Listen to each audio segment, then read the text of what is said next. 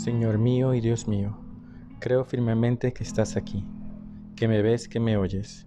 Te adoro con profunda reverencia. Te pido perdón de mis pecados y gracia para hacer con fruto este rato de oración. Madre mía Inmaculada, San José, mi Padre y Señor, Ángel de mi guarda, interceded por mí. Vamos a celebrar la fiesta del el Corpus Christi, del cuerpo y la sangre de nuestro Señor Jesucristo. Una fiesta que llena nuestra alma de alegría. Eh, es uno de de las grandes fiestas que tiene la iglesia. Además que quiero subrayar algo, porque habitualmente le llamamos la fiesta del Corpus Christi. Entre otras cosas, se llama el Corpus Christi porque antiguamente la fiesta de la sangre del Señor se celebraba otro día, era otra solemnidad, era el 1 de julio, la solemnidad de la preciosísima sangre de nuestro Señor Jesucristo. Con la reforma litúrgica las dos fiestas se juntaron y se le siguió llamando Corpus Christi, aunque si queremos eh, seguir lo que la, la, reforma nos dice, debería llamarse la fiesta del Corpus et Sanguis Christi o Corpus et Sanguis Domini Nostri Jesu Christi. Ciertamente la sangre subraya una dimensión que no está presente directamente en la fiesta de hoy. No porque no esté presente en la Eucaristía, obviamente, no, no. Ya sabemos que la doctrina católica nos enseña que quien comulga del cuerpo o de la sangre del Señor comulga a Cristo entero. Y esto lo tenemos clarísimo. Cuando comulgamos, como lo hacemos la mayoría de las veces, solo del cuerpo de Cristo, recibimos a Cristo entero. Por tanto, va por allí la primera cosa, es decir, recordar que es ese cuerpo entregado, esa sangre derramada. La fiesta del cuerpo y la sangre de nuestro Señor Jesucristo, a ti y a mí nos llena el corazón de alegría porque es la fiesta de la presencia de Dios entre nosotros. Imagínate, si se puede. Ese Dios que ni los cielos ni la tierra pueden contener, se encuentra allí en el sagrario. Se encuentra allí. Ese sagrario que mm, va a cumplir en julio 70 años. 70 años ha estado el Señor allí. 70 años, se dice pronto. 70 años de su presencia entre nosotros en esta parroquia. Obviamente me he puesto en modo romántico pensando en el sagrario de mi parroquia, pero cada una puede pensar en el, en el sagrario de su parroquia, de la iglesia más cercana, de aquella que le queda cerca del trabajo. ¿Cuánto tiempo lleva Jesús allí? Su presencia viva y verdadera, su gracia que se derrama en nuestros corazones, esa presencia sagrada del Señor allí en la Eucaristía. Qué bonito saber que Dios está allí y que nos espera, porque su presencia es viva y verdadera. Eso es lo que subraya la fiesta de hoy, o quiero decir, la fiesta de este domingo. Subraya el hecho de que Jesús está presente, el hecho de que Jesús quiere que nuestra vida sea marcada por la Eucaristía. Hoy es un día entonces para celebrar este acontecimiento ya próximo. Propiamente la fiesta del Corpus debería ser mañana jueves, pero en algunas localidades se traslada al domingo pensando en que la gente pueda participar, pero sería mañana. No la celebraremos mañana, pero sabemos que Cristo está aquí, presente entre nosotros. Su presencia es viva y verdadera. Él está aquí. Y cuando hablamos de la Eucaristía, cuando, nos, cuando pensamos en el banquete eucarístico, en esa presencia del cuerpo entregado y la sangre derramada, a nuestra cabeza viene esa enseñanza fundamental que ya la hemos adelantado. La presencia de Cristo entre nosotros, la presencia de Jesús en la Eucaristía, la realidad de ese Dios que se ha encarnado, que se ha hecho hombre y que ha querido que su presencia permanezca con nosotros hasta el final de los tiempos. Es presencia verdadera. Y me gustaría leerte unas palabras del Catecismo de la Iglesia Católica. Hay toda una sección dedicada a la presencia de Cristo. Dice el Catecismo, Cristo Jesús que murió, es una cita de, de varios textos de la Escritura y de los documentos magisteriales, Cito, Cristo Jesús que murió, resucitó, que está a la derecha de Dios e intercede por nosotros, está presente de múltiples maneras en su iglesia, en su palabra, en la oración de su iglesia, allí donde dos o tres estén reunidos en mi nombre, en los pobres, en los enfermos, en los presos, en los sacramentos de los cuales Él es el autor, y sobre todo en el sacrificio de la misa y en la persona del ministro, pero sobre todo bajo las especies eucarísticas. Es un modo de presencia bastante singular, bastante especial, que hace que la Eucaristía, por supuesto, sea o esté por encima de los demás sacramentos. Por eso le llamamos Santísimo Sacramento. Por eso, ese es el sentido que tiene. Porque es la presencia misma de Dios. Y hacia ella, hacia la Eucaristía, se dirige toda la vida espiritual y tienden todos los sacramentos. Todos los sacramentos de algún modo nos conducen a la Eucaristía, a esa presencia viva, verdadera del Señor. El modo de la presencia de Cristo es, como hemos dicho, singular. Es su presencia, dice el Concilio de Trento, es verdadera, real y sustancial. El cuerpo, la sangre, el alma y la divinidad de nuestro Señor Jesucristo. Por tanto, dice el Concilio de Trento, Cristo entero, Cristo entero está allí.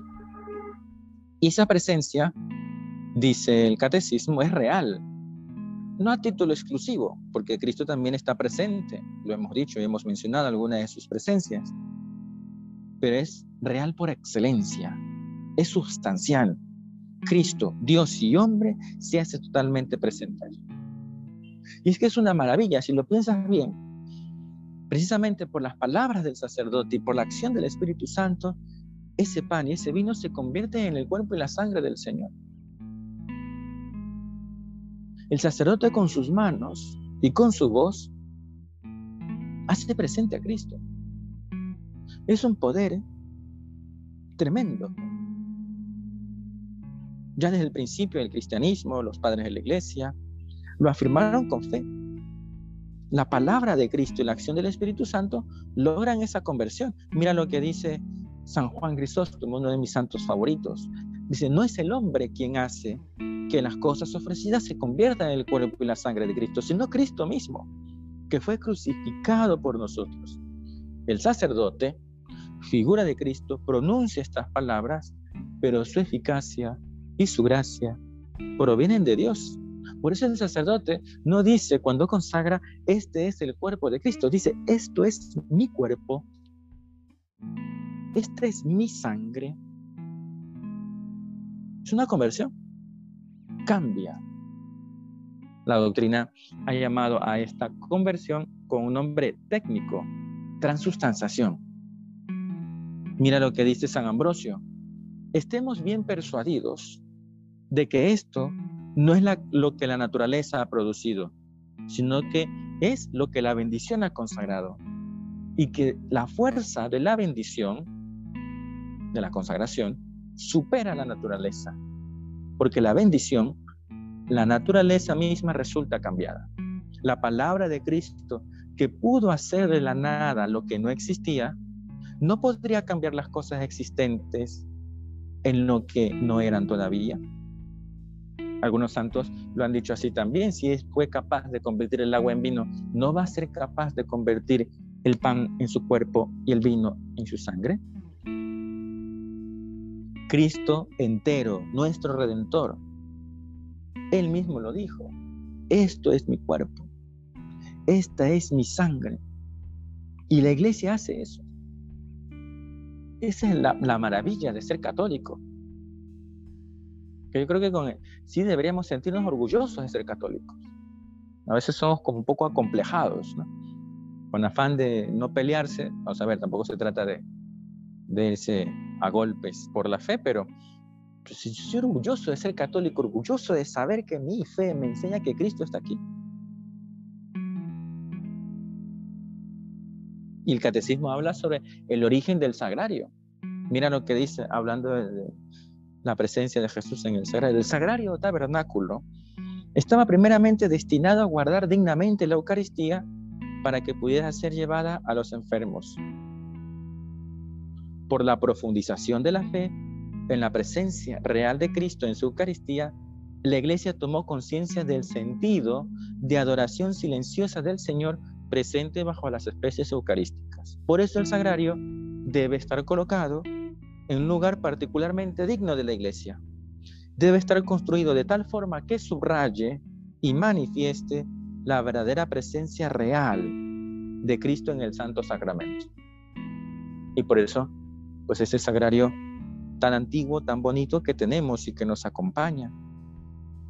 Y bueno, cuando hemos tenido también la oportunidad de visitar pues la capilla del Santísimo o de otros sagrarios, tiene que ser lo mejor, porque es que está Cristo. Y tiene que ser digno, porque ahí está Dios. Y nuestros mejores esfuerzos y dineros se gasta allí. Si eso lo hacemos, y ahí quiero llegar, si eso lo hacemos con, con ese arcón divino, como le llama el poeta, ese arcón divino que está allí, ¿Cuánto más tenemos que hacer con nuestra alma, que tiene a Cristo dentro? Que tú y yo recibe a Jesús en el interior. Es una maravilla el saber que Cristo está aquí presente. Y que en nuestra alma Cristo quiere estar. Y tú y yo debemos hacer el mejor esfuerzo para que realmente la presencia de Cristo sea verdadera en nuestras vidas y disponer de ese sagrario que somos nosotros, prepararlo de la mejor manera para contener al Señor.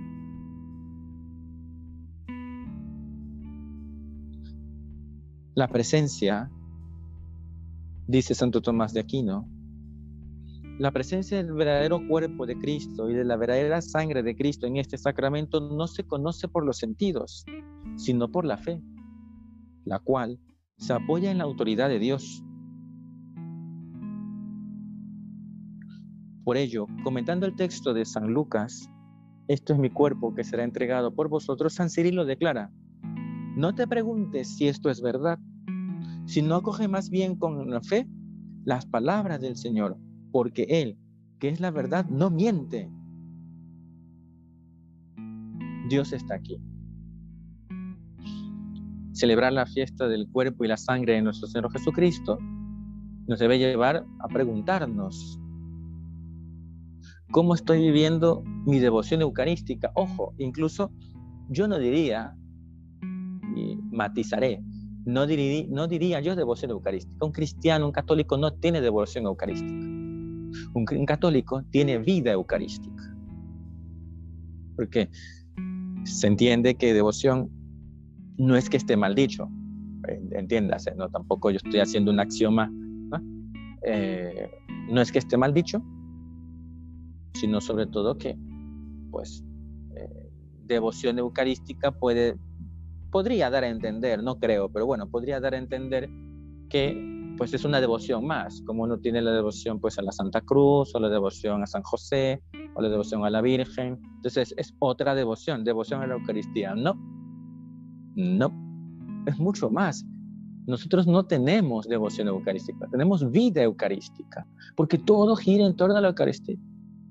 Si tengo devoción a la cruz, claro, porque la cruz es el misterio del Dios que se entrega por nosotros y que se actualiza en la Eucaristía. Y si tengo devoción a la Virgen, por supuesto, porque sin ella, sin su sí generoso, Cristo no se hubiera hecho presente entre nosotros, no se hubiera encarnado, no tuviéramos la Eucaristía. Y tengo devoción a San José, claro, pero esa devoción a San José me lleva a la Eucaristía porque me gustaría a mí, Señor, tratarte con cariño, con devoción, con amor como te trató San José.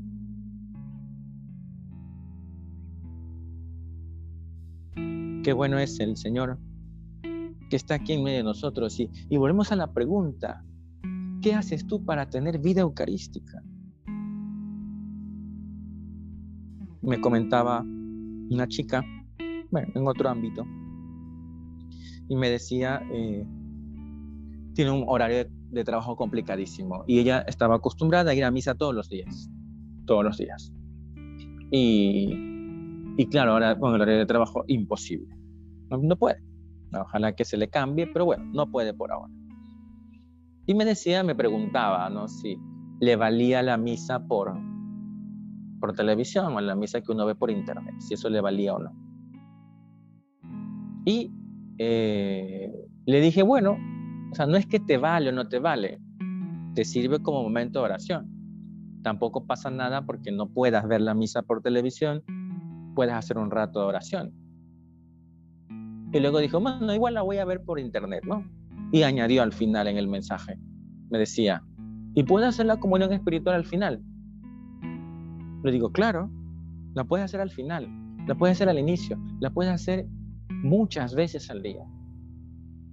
Y me puso ahí los ojitos abiertos del emoticón y me dice, ¿en serio? No sabía que puedo hacer la comunión espiritual muchas veces al día. Para ella sí sido un descubrimiento. ¡Qué maravilla! decía. Puedo recibirle al Señor espiritualmente hablando, hacer la comunión espiritual muchas veces al día. Yo quisiera, Señor, recibiros con aquella pureza, humildad y devoción con que os recibió vuestra Santísima Madre. Esa oración, que es la que nos ha enseñado San José María, u otras, Pero, o sea, para, esta chica fue un descubrimiento, es qué maravilla. Y luego le añadí, ¿no? ciertamente, la comunión eucarística te ayuda a disponerte para recibirle mejor al Señor cuando ya vayas a misa. Ah, ya, muchas gracias. Haré lo que me dice. ¿Cómo te preparas para recibirle?